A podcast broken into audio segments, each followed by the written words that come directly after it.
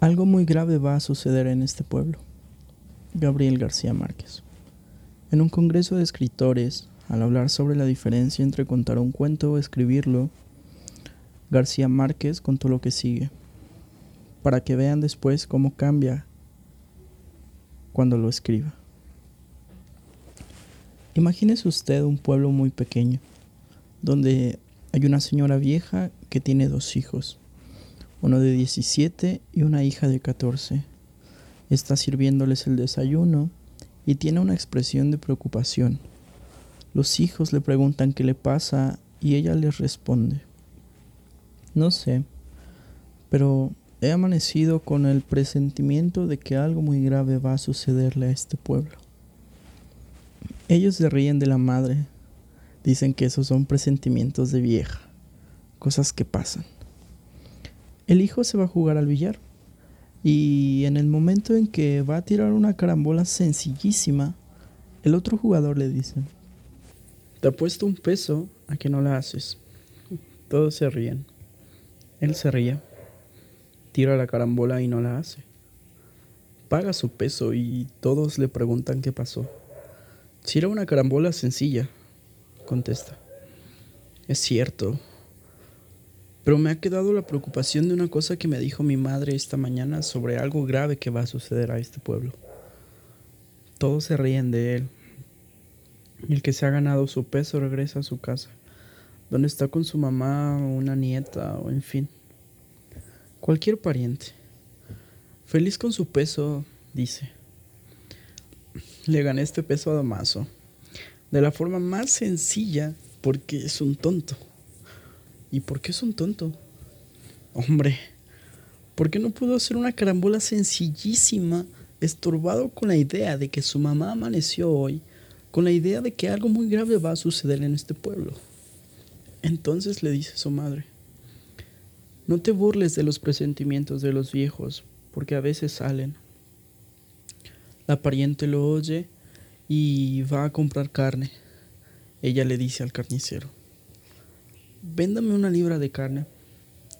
Y en el momento que se la están cortando, agrega, mejor véndame dos, porque andan diciendo que algo grave va a pasar y lo mejor es estar preparado.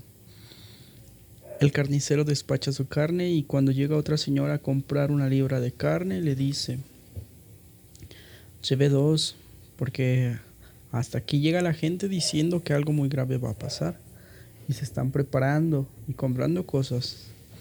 Entonces la vieja le responde, tengo varios hijos, mire, mm, mejor deme cuatro libras.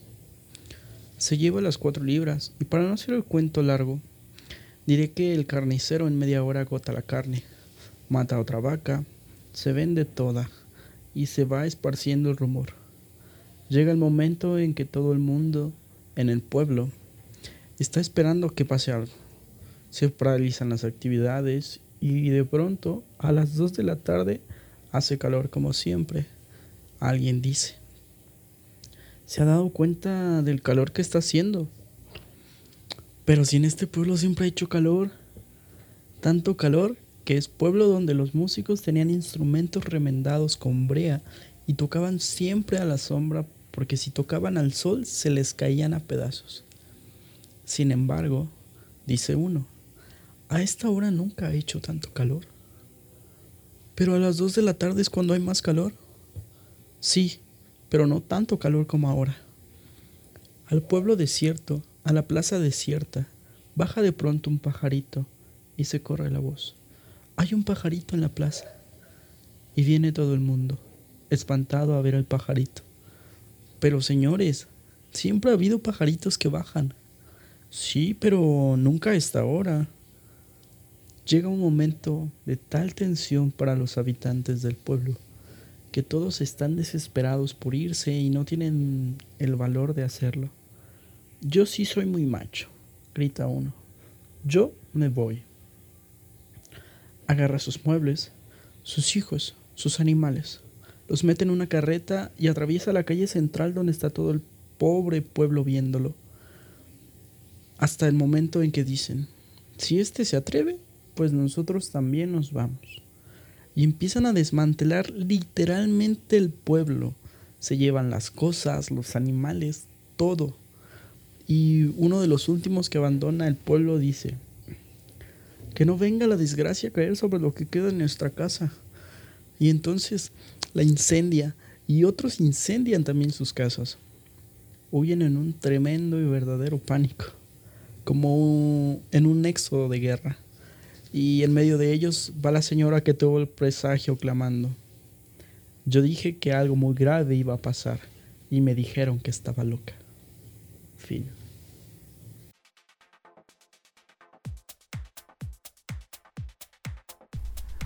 Bueno, espero les haya gustado este pequeño cuento, lo hayan disfrutado tanto como yo. Eh, se los quise compartir porque cuando yo lo leí hace unos cuantos días que me lo recomendaron, me pareció muy acertado eh, y muy bueno, bastante, bastante realista. Creo que debemos de tomar en cuenta que la información que compartimos eh, muchas veces llega a lugares donde no nos imaginábamos que iba a llegar. Así que bueno amigos, es la invitación que, yo nos hago, eh, analizar todo lo que nos llega, todas las noticias que vemos, todo lo que escuchamos, lo que nos dicen, y formarnos un criterio amplio y hacer que esto sea algo de crecimiento cuando lo compartimos. Es bastante importante porque aunque parezca que no muchas de las ocasiones, eh, lo que nosotros les decimos a nuestros familiares, a nuestros amigos, o lo que compartimos en Facebook, eh, genera mucho, mucho, mucho, mucho, mucho más de lo que nosotros podemos imaginar. Entonces, pues eso es, es todo de mi parte. Les agradezco por, por escuchar este pequeño podcast que, que acabo de realizar. Eh, es algo muy random para mí. Es la primera vez que hago esto. Quise intentar algo nuevo y me parece muy interesante y les agradezco por, escucharme de nuevo. Estoy abierto a cualquier comentario, a todo lo que me quieran, me quieran decir o compartir. Para la siguiente transmisión de este podcast, me gustaría compartir con ustedes una historia de terror, algún relatillo ahí que, esté, esté bueno. Eh, todavía no he decidido bien cuál. Si ustedes quieren o tienen una idea, eh, de cuál podría ser o algún comentario de todo esto, yo encantado de escucharlos o de leerlos. Les mando muchos saludos a todos, espero se encuentren muy bien, que todos sus familiares y seres queridos estén bien y si no es así, les mando todo el apoyo que, pueda salir de mí. Eh, un gusto, un placer estar aquí con ustedes. Espero que, que esto sea de agrado y bueno, esto ha sido todo. Nos vemos. Hasta la próxima.